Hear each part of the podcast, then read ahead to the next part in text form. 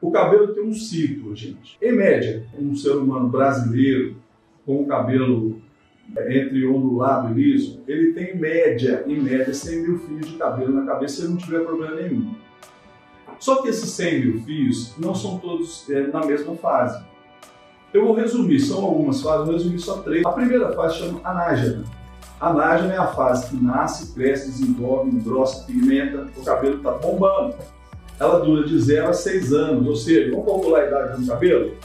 Se um cabelo tem, a ponta dele tem 50 centímetros e mundialmente a média de um cabelo crescer é 1 centímetro por mês, essa ponta aqui provavelmente está com uns 4 anos, porque 4 vezes 12 seria 48, vezes 1 centímetro, 48 centímetros.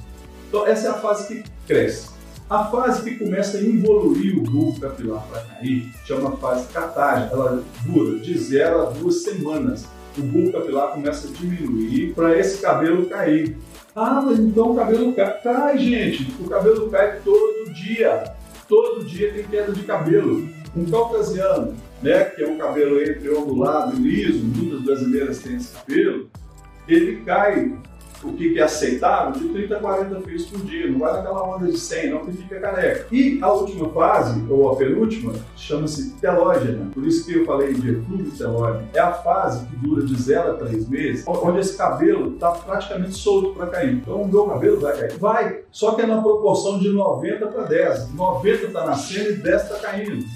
5, 10, varia. Então a cabeça tende a ficar mais cheia de cabelo, é igual uma conta de banco, é depósito e retirada.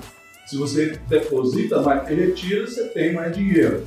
Quanto está no azul. Se você retira mais que deposita, você vai para o cheque especial 11% ao mês, que é o caso de muitos cabelos atualmente.